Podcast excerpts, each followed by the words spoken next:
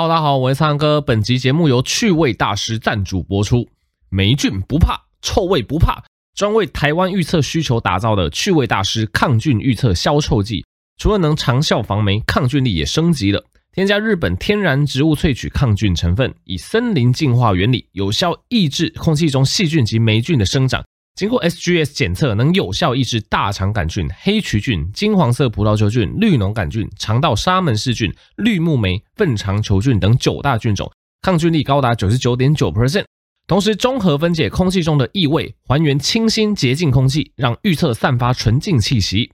比起坊间很多没有安全认证的消臭产品啊，趣味大师抗菌预测消臭剂不但通过 SGS 检测，没有甲醛、定香剂、氯苯等有害物质，还使用 IFRA 国际认证的原料，让人更安心。长效六十天，净味消臭又防霉。使用完毕后，直接替换专利消臭胶囊补充品，CP 值高又环保。有兴趣的听众，我会把相关链接放在下方资讯栏，让大家再参考看看喽。OK，欢迎回到苍狼哥的频道啦。那么上个礼拜哈，我算是经历了，应该是这一两年工时最长的一个礼拜哦。因为呃，我的工作稍微跟大家分析一下，其实很多人都问我说，我的本业到底是什么？其实我觉得我抓得蛮平衡的哦，就是我的呃一周里面有三天要看诊哦，分别是呃应该算四天啦，严格来讲是四天，就是礼拜一、礼拜三、礼拜四跟礼拜天哦。那我一三日哈这三天主要在三峡，而且看诊时数都蛮长的，像。礼拜一到礼拜三是早上九点到晚上九点哦，早九晚九的生活，当然中间有一些休息啦。然后礼拜天哦，就是看早上诊跟下午诊，然后礼拜四就看情况，可能会在中山医院开诊。所以其实我你如果看我这样一周的工时，其实我看诊的时间还是占大多数，因为我觉得我这样子的工作形态的一个好处就是我的看诊是非常集中的，我就集中在一三日，对，然后。礼拜四如果没有看诊的话，等于我有这个二四五六四天哦啊！大家应该常常听我们做自媒体讲啊，做自媒体是没有什么假日的，就常常要去更新啊。其实各种零碎时间、晚上时间都要 update 一些资讯啊，看影片的一些审核之类的。所以我个人觉得，我会把我礼拜六定义为假日啊，就是我一个礼拜的呃，我定义的假日可能就真的只有礼拜六。礼拜六我不会特别做什么事情，在大部分的状况下。但是一的二三四五日哦，这几天基本上就是要工作，所以我的影片或是我现在在录 podcast，基本上都会在二四五哦这几天去执行的。那就像我刚刚讲，因为我看起来非常集中，所以如果我要卯起来，就是礼拜二、礼拜四、礼拜五，我是可以卯起来做其他事情的，总之算非常充实的生活。那为什么上个礼拜工时超长哦？我相信最近大家都有被我这个线上课程洗到哦。我上个礼拜就是整整花了二四。五六这四天的全天哦，把我的线上课程录完哦，真的很久哦。大家可以想一下，就是我录线上课程，每天都从早上九点多十点，然后录到晚上大概 七点左右，非常非常长的一个工时。然后再加上我一三日是这三天是看诊嘛，所以等于是我上个礼拜从礼拜一到这个礼拜的礼拜一，我没有一天是休息的，每天工时都几乎是早九晚九这样子，大家都知道多硬了。对，那。线上课程真的是很长很长，你看我呃每一天从早上九点到晚上七八点，大概每一天可能都真正剪出来能用的可能都两三个小时，所以我们原本预计整堂课大概超过八小时，我呢结果录完，呃有可能会剪到九到十个小时以上，这个再看后置就怎么剪辑，那怎么去截取其中的精要，当然我真的很希望在线上课程里面把所有我知道的。大家怎么讲？攸关大家生命的、攸关大家健康的东西都传递给各位。那我也不讳言的说，录这个线上课程对我来讲也是进步很大，也是注意很大哦。因为其实我不管是之前出书，或者是我现在录 podcast 给大家听，或者是我要这个录线上课程，其实我本身是要做非常大量的功课的哦。因为其实自媒体创作者很容易陷入一个状况，叫做这个 input 跟 output，就是那个产入的。跟产出的不平衡的状况，因为其实像各位现在听我的节目，我现在就是拼命的在产出哦，我在我脑中这些知识 run 一 run，然后从我脑袋中就发散哦，讲出来给各位听。所以像呃，如果说一个自媒体创作者他没有任何 input，他没有任何输入的话，其实做到最后会枯竭哦。你想想看，我做医学影片做多久了？我做五年多了诶，你说我这五年多的内容是我开始做 YouTuber 之前这些东西就存在我。就存在于我脑海中吗？其实不是哈，其实我们做 YouTuber 做这一类专业知识的，我们要一直输入哦。我在录各个 Podcast，我在录各种节目之前，我都要念很多的东西，然后再经由我自己消化吸收之后产出给各位哈。所以我自己是觉得我这个 Input 跟 Output 是抓得蛮平衡的，就是我每周我都会看很多新的文献，然后特别是 Podcast，我真的觉得有在规律听 Podcast 的人非常有福气哈哈，没有在自己自肥的讲法，因为 Podcast 真的是目前最新的研究成果哦，因为。YouTube 跟其他平台，我不太可能非常及时的更新这些新的研究成果的资讯，我觉得太杂了。对，那我特别是都是利用 Podcast 这个频道哦，那就去分享我这一周内我看到一些哪些新的研究成果的资讯，我就在 Podcast 分享给各位。所以你有在听这个 Podcast，你等于是同步在接收目前呃世界上、地球上最新的一些医学或是保健的知识哈。所以那么好的频道就有劳烦大家就分享给更多人知道这样子。对，那像录线上课程也一样，因为线上课程单元真的非常多，哦，从儿科、妇科，对，到这个青少年容易得的疾病，到中老年人哦，中风、心肌梗塞容易得的致命疾病，还有健康检查怎么做，健康数值怎么看哦，这些我觉得超级完整的内容，我要在弄这些节目的课纲之前，我自己还是要做非常非常多的功课，所以其实我是还蛮感激有这些机会的，不管是。呃，四五年前，哎，还是三四年前，就我出版了我的那本书嘛，哦，就是怕有关性命的医学上是没有人教。我觉得我在出版那一本书的时候，我就把我自己的很多知识我都更新了一回。那这一次线上课程也一样，就是其实不止录给大家听，其实我本身哦也是利用这个过程去把我脑袋知识又更新了一遍。那我相信哇，这个超过九到十个小时的课程内容绝对不会让大家失望。那现在。呃，已经募资已经快要结束了，已经进到晚鸟募资阶段，所以如果你真的对医学常识有兴趣哦，大家可以点一下下面这个晚鸟阶段募资的链接，因为我们优惠真的快要结束了。那我刚好是哦，利用上个礼拜哇，这个工时真的超爆表，从一个礼拜一到下一个礼拜一，每天基本上是工作十二个小时哦，就有点回去我之前住院医师的生活了。那总之就是我觉得这样生活也是蛮充实的。如果你真的有意愿想要踏入自媒体，你就要有心理准备。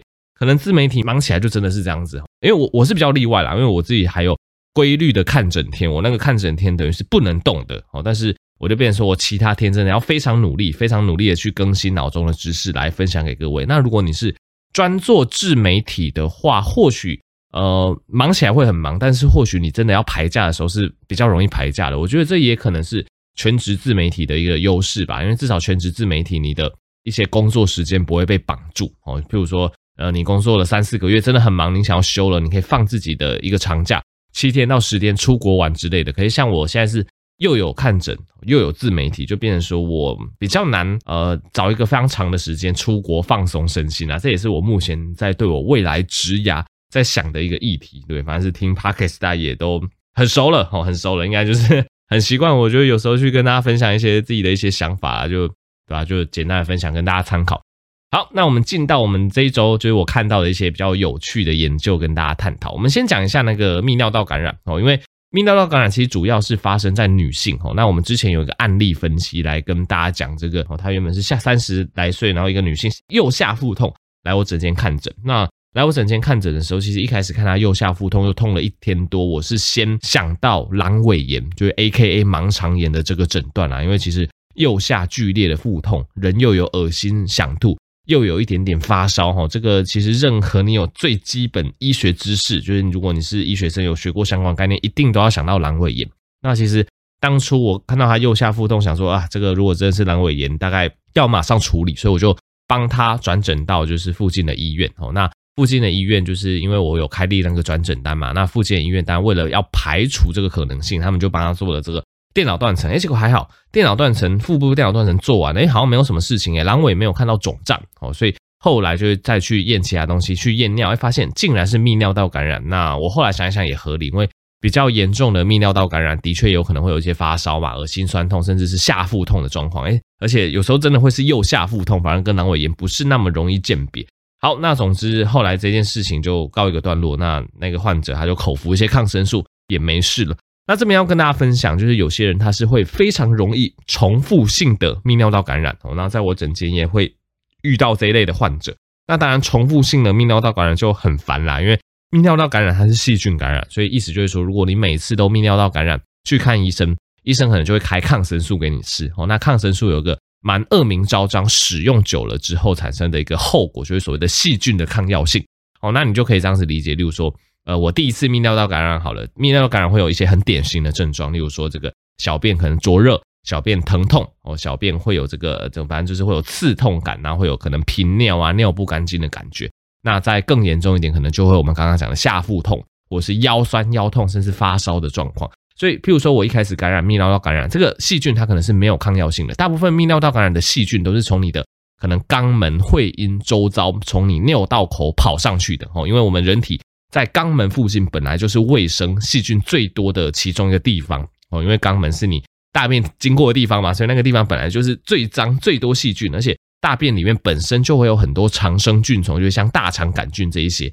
所以大部分都是一些卫生条件。哦，或是免疫力比较差，或是譬如说，总之就是让肛门口附近的大肠杆菌，它从那个你的尿道口跑进去。那从尿道口跑进去，其实以男生来讲，我们男生的这个尿道是比较长的，所以这个大肠杆菌可能从尿道往上努力攀爬的过程中，男生一跑尿，啪，大肠杆菌就被冲掉了，所以就他就没办法感染人体了。所以男生相对来讲比较不容易泌尿道感染。诶，以女生来讲，因为女生尿道就短，女生尿道短，所以。这个女生方面，就是只要大肠杆菌它跑进尿道里面，它蛮快的时间就会往上冲到膀胱。那冲到膀胱，如果说你又不是水真的喝特别多，那没有说常常在解小便，或常常这个细菌一进到膀胱就会开始产生膀胱发炎，就会有我们刚刚讲的小便疼痛啊、频尿这些症状。所以这也是为什么女性通常好发泌尿道感染，主要是因为尿道比较短的关系。那总之，对于某些女性来讲，她们的泌尿道感染甚至会很反复发生，所以。一开始，譬如说这个大肠杆菌没有抗药性嘛，我们吃个药，可能三天哦就痊愈了，没有什么问题。但是，一旦你非常反复的泌尿道感染，医生要一直开抗生素给你吃嘛，所以吃久了，的确你身体里面有抗药性的那些大肠杆菌，它就会存活下来，所以就变成说留在你身上的大肠杆菌，它越来越具备抗药性哦。所以之后你再被这些大肠杆菌或者是其他的，例如说克雷伯氏菌等等容易造成泌尿道感染的细菌，你被这些细菌感染之后，你就会发现，哎。抗生素好像越来越没效，一开始吃三天，后来可能吃三天你还是会有点感觉，你需要吃五天，甚至吃到七天。那如果说这个真的吃到这个三五天，五到七天都没有什么感觉，可能它对这个那个抗生素的抗药性真的已经太强了，你就变成要用比较后线的抗生素，就变成说这个细菌的抗药性问题会慢慢的产生。对，所以针对这一类比较反复性泌尿道感染的人，通常我们会建议说你的。一些会阴部肛门口的一些卫生真的要保持干净啦。那通常是由前往后擦拭嘛，这个大部分都是这样子啊，因为很很少人才会由后往前擦拭，他可能会把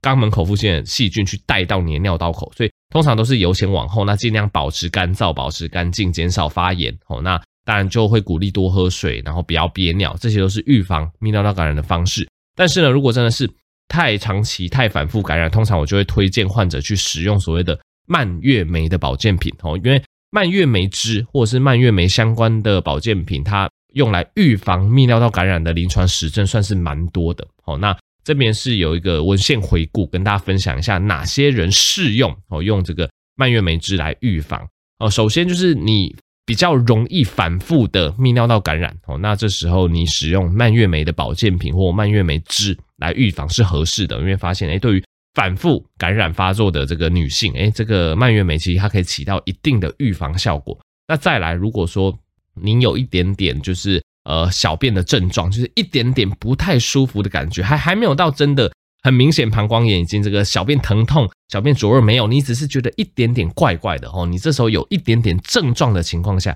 赶快去使用一些蔓越莓汁或者是这个蔓越莓的保健品，诶，或许它有办法去帮助你做一些细菌的清除。那这个原理也很简单，因为蔓越莓大部分它就是呃两个机转去预防泌尿道感染，一个是说它会让我们尿液稍微变成酸性，那稍微变成酸性的尿液是不利于细菌去成长的哦，所以这是第一个机转。第二个机转就是蔓越莓里面有一个特殊的成分哦，它可以去呃预防细菌附着在你的尿道或膀胱壁上哦，有点像是你可以把它想象有点可能类似润滑的物质，这细菌原本要去感染你了，结果。一踩到那个蔓越莓，那个都不，然后就滑倒，就滑倒，就被你的这个尿液冲出去了。对，反正就是一个是酸化尿液，一个是让那个细菌不容易附着在你的尿道或是膀胱上，就这两个基准，让你比较不会泌尿道感染哦。所以如果说你已经有一点点怪怪的感觉，赶快去使用这类保健品，诶，有时候也可以去缓解泌尿道的症状，让它不至于进到所谓的泌尿道感染这样子。那总之，它主要是用在这个预防反复的感染，或者是在这个症状真的有一点点感觉的时候，诶，有机会去把它压下来。但是已经很明显有泌尿道感染的症状，例如说你已经很明显就已经会刺、会痛了，已经很明显感染了。这时候蔓越莓汁的这个角色就已经变小了，就变成说你还是要采用正规的医学治疗。所以还是跟大家强调，就是蔓越莓这一类保健品，它对于泌尿道的预防保健是 OK 的，但是不能把它当成治疗手段哦。如果真的发病，真的不舒服，还是要看医生。那如果说你是比较容易发生的哈，你就可以变成说，呃，可能使用一些蔓越莓的保健品，预防未来的感染。我觉得这个倒是可以考虑的。那相关研究对于男性比较不适用啦。第一个，男性本来就不是高危险群，那再来，呃，除非男性他可能是接受某些，比如说泌尿道的手术啊治疗之后，比较容易反复的泌尿道感染，你才有必要使用这个蔓越莓，不然蔓越莓这一类保健品大部分是女性是比较适合的。那另外也跟大家分享一下，因为其实市售的一些蔓越莓的产品哦，常常都很甜，这也无可厚非，因为蔓越莓本身是一个很酸的东西。哦，所以如果你去吃一些，譬如说那种原味的果干，吃到蔓越莓干，它如果不加糖的话，你应该会被酸得一整口这样子。所以其实市售很多蔓越莓的果干或者是蔓越莓汁，它其实都加了蛮多添加糖，所以我反而觉得这个是一个不利于健康的地方。所以如果你想要摄取这一类蔓越莓果干或蔓越莓汁，我建议就是摄取，但是无添加最好，只是会蛮酸的，不然就只添加一点点就好，真的不要添加太多哦，不然有时候你。虽然说吃了这个蔓越莓去预防泌尿道感染，结果摄取了大量糖分，我觉得这个对你身体反而是不好的。或者是你可以直接考虑补充蔓越莓的营养保健品，因为蔓越莓的营养保健品，大家去一些，比如说一些 iHerb 之类看，它会比较便宜，然后就一些蔓越莓加上一些甘露糖，其实对于泌尿道的保健，就是蔓越莓跟甘露糖这两个东西是目前文献最多的。那其实我在我的线上课程会针对甘露糖会讲更多，就是有实证的内容，这个也欢迎大家去收听这样子。那总之靠这些保健品，它就是萃取里面的精华成分，你就不会有一些摄取过量的添加糖的问题。所以我觉得这方面是针对女性泌尿道感染的一个保健，我跟大家分享。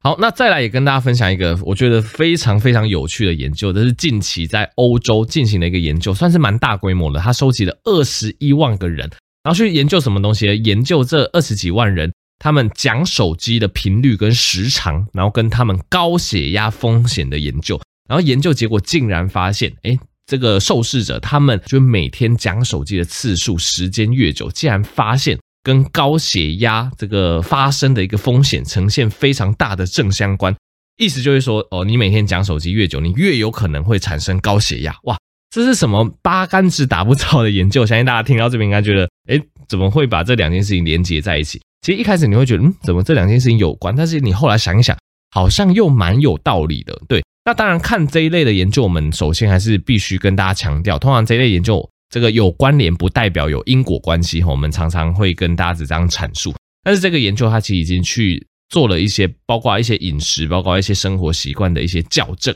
那校正完之后，哎，发现讲手机的长度，哎，发现真的好像真的跟高血压是有关联。那一样，它不代表说讲手机这件事情本身它会直接的导致高血压。注意，只是有关联的。有关联的意思就是说，它可能是可以去拓展其他面向，例如说。你可以想象说，哎，为什么一个人他需要每天讲那么久的手机？他可能每天要讲一到两个小时的手机，呃，他可能是处于非常大的一个压力的状况，他要跟他的主管做联系，他要跟他的同事做联系，甚至哎，可能家人生病后，每天要靠通电话去跟家人做联系。所以我自己对这样子的一个研究成果的阐述，我会觉得说，呃，我是可以理解的，因为一个人他可能每天要讲比较多的电话。这个人他可能因为各种环境的因素，会让他处于比较身心压力大的状况。因为你可以想想嘛，你比如说你什么时候会讲电话，你可能就真的要跟这个你的主管报告哦，你可能真的要去跟你的家人联络。那其实我觉得以现代人的生活来讲，大部分你用手机讲电话的时候，可能都处于压力比较大的状况。至少我是这样子啊，我不知道就是听 Podcast 你们怎么想。对，大家现在很多。Spotify 或是 Apple Podcast，你可以都可以留言，所以我欢迎大家就是留言讲一下你对于就是日常生活中讲手机这件事情的看法。对我来讲，日常生活中讲手机其实是一件蛮高压的事情的，因为我是呃怎么讲，可能我比较避暑还是怎么样，你不要听我在那边滔滔不绝。其实我觉得我跟其他人讲手机是会有蛮大的压力哦，不管是跟我的同事，或者是跟我的主管，也也可能是因为我讲手机大部分的时间就是在跟我主管讲电话，或者是在跟同事讲电话，所以我在讲手机的时候，我可能就会觉得我的身心是比较焦虑的状况。那反过来讲，我现在录 podcast，或是我自己在电脑前读文献，我反而我觉得我的身心是非常放松的。总之，我就觉得说，以现代人来讲，或许讲手机的一个情境下，真的会让他们处于。身心比较焦虑，比较亢奋，血压比较高的状况，所以可能也就是这样子，让这篇研究发现说，日常生活中讲手机越久，竟然新发生的高血压机会是越高的。那这篇研究当然，他最后也提到说，之后会需要更多研究来佐证这两件事情的因果关系。但是还是建议大家说，真的日常生活中不要讲太多的手机啊，因为真的发现跟你的一些疾病的是成正相关的啊。总之就是这个礼拜。读到的一个蛮有趣的研究，跟大家分享。那我日常生活中，我还是会尽量实行这个不讲手机就不讲手机的一个策略。通常以我来讲，我会希望说，尽量传信息可以解决就可以解决啊。特别我是对那种就是都没有事先告知我，而且又很久没有联络，然后就突然这个赖打过来，突然手机打过来，我都不知道，我都很很不想接，都不知道你到底想要做什么。有时候是什么直销的推销啊，或者怎么样。所以啊，总之就是看到这篇研究，跟大家分享一下。OK，那我们最后一个硬知识来跟大家讲一下一个我觉得蛮有趣的血糖控制的药物，叫做 SGLT2 inhibitor。这个药我觉得蛮重要，因为最近三四年在台湾算是非常的红。那我也希望大家知道说，哎，有这个药物，它可以作为不管是你自己或你家人控制血糖的一个呃蛮不错的一个选择。那我这边引用这个中国医药大学附设医院肾脏科张志忠医师的说法。基本上，呃，因为节目常在讲嘛，血压、血糖、血脂是现代人最常见的一个慢性病。那其实很多人知道这三高会影响心脏的健康，但很多民众不知道，其实反过来也会影响。就是假设你心脏不健康的话，因为心脏不健康，我们打出的血液量就不够嘛，它同时也会影响你全身的器官。就是心脏不好，也会影响到你的肾脏。那肾脏不好，又会恶性循环的去让心脏功能更恶化。这个我们叫做心肾症候群。哦，所以。当患者发现就是有这个心脏、肾脏功能同步下降，而且同步下降会发生什么事情？会出现水肿哦。为什么会出现水肿？因为其实你肾脏功能不好，你排尿量就会减少嘛，你没有办法很有效率的去排出你血液中的一些水分哦，所以这时候水分过多的水分会往你的周遭的组织，往你周遭的这个皮肤底下去钻哦，所以就会出现这个下肢水肿。那心脏不好更不用讲，心脏没有力，它没有办法去。就是把你身上的这个水分打到肾脏，让它排出去嘛。所以总之，心脏、肾脏状况不好，都会导致你的水肿。那其实以往遇到水肿，会使用一些利尿剂来加速排出水分。哦，那其实这种状况只是比较像是缓解症状啦，它没有办法让疾病就是缓解，它其实比较像是缓解水肿。但对于你心脏、肾脏的恶化，它并没有办法直接的去治疗。近期哦，特别是近这两三年、三四年，发现治疗糖尿病的这个 SGLT2 inhibitor（SGLT2 抑制剂）哦，其实这颗药就发现它用处非常非常的多。我先讲一下这颗药好了，这颗药就是所谓的从尿液中的排糖药哦。因为以前我们常常讲糖尿病，糖尿病的意思就是说，当你血中的血糖过高的时候，你肾脏没有办法就是回收你的血糖，所以就有很多血糖会以尿尿的形式去尿出来。所以简单来说，其实糖尿病在初期的时候，就是你血糖微微增高的时候，这时候其实是血中我们要抽血才可以知道你有糖尿病。我们这时候验尿是验不出糖尿的哦，因为其实你刚就初阶比较就是刚发生就比较轻微的糖尿病，这时候你的尿液中是不会有糖哦，因为这时候你肾脏还有办法把那些血糖吸收进回去你的身体里面，它还不会以尿液的形式排出。哦，一旦你糖尿病已经比较危险，通常是血糖已经到这个一百五、一百六以上哦。这时候因为你的血糖已经太高了，那你这个血液经过你肾脏的时候，你肾脏没有办法把这些糖分完全的吸收回去，所以当你血糖已经一百五、一百六以上，哎，这时候就会比较明显的在你尿液中出现糖分哦。所以古代人叫它糖尿病，但是。现代人你会发现，我们筛检糖尿病，我们都是抽血看什么空腹血糖，我们都是抽血看糖化血色素。我们其实不会验尿来筛检糖尿病，因为如果你验尿才发现有糖尿的病的话，通常那个糖尿病已经是蛮严重的哈。所以这个一个小小的科普点给大家参考。那其实 SGLT inhibitor 这个新的药物，它其实就是反其道而行哈，我们就去抑制我们的肾脏把我们的血糖再吸收回我们的身体里面，它就直接去抑制你肾脏吸收糖分的这个能力。所以简单来说，就是直接把你血液中过高的糖分从尿液中排出。哦，所以这个药物当初哇，我觉得当初想到这个药物基准的人也是蛮不可思议的，因为我们常常就想说，哇，糖尿病尿中有糖怎么办？那我们当然要。尽量去治疗这个糖尿病，我们让尿中不要有糖哦。但是这个新药它反而反其道而行，它是想说，你既然就是血糖太高嘛，那我们就给予你一个药物，这个药物去抑制你肾脏吸收血糖，吼，直接让过量的糖从你尿中排出哦。而且这样子过量的糖从你尿中排出，诶，那的确它降血糖的效果是非常明显的，而且它对于这种心肾功能受损的人也有疗效哦，因为它除了排除你的血糖之外，它可以同时排钠、排糖，还可以改善你的水分滞留，然后降低你的蛋白尿。简单来说，这一类比较新的 SGLT2 inhibitor 抑制剂这一类药物，它除了能够改善你的血糖，它还可以延缓你的肾功能恶化，减少你的一些心脏衰竭的一个状况，减少死亡率。那有无糖尿病其实都可以使用，因为现在这个药它的适应症越来越多，甚至没有糖尿病但是有这个心脏衰竭的人，还是可以当成这个利尿剂使用的。所以我觉得。这个新药就目前来讲，就是越来越怎么讲？它发现它的临床效果越来越高。那其实因为它是新药，所以它的缺点就是它比较贵，而且健保给付的一个条件是比较严格的。以现在糖尿病来讲，你可能就是第一线药物都要先用过哦，确定说这个血糖还控制不下来哦，而且符合这个药的使用标准之下，你才可以就是健保使用这颗药物。所以这个是临床上对于这一类 SGLT2 inhibitor 的这个药物的一个。最新使用方法就是给大家分享一下。那如果你自己或是你家人是第二型的糖尿病患者，那你看一下，哎，你目前好像没有使用到这一颗药的话，其实我觉得你也可以跟你的医师讨论看看有没有必要自费使用这一颗药，哦，去让你的血糖控制的更好。自费使用这一颗药，一天应该也就几十块到一百块，就是真的也也也不会说真的非常非常的贵啊，只是因为它是自费的项目，所以其实。医生通常不会在你得糖尿病的时候第一时间就跟你说，其实有这个自费药物可以用，因为我觉得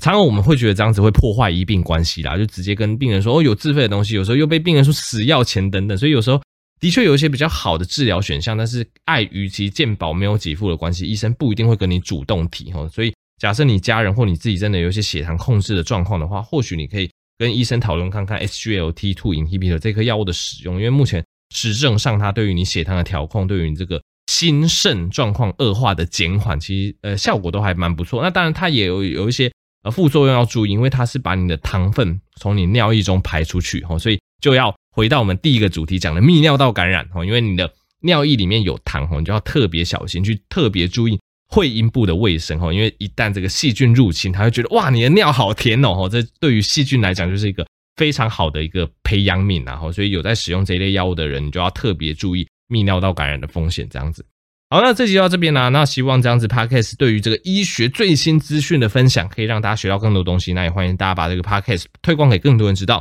我也可以支持药师健生活保健食品折，扣码 Blue Pick 有九折优惠，可以支持我的书跟线上课程。我们就下集再见喽，大家拜拜。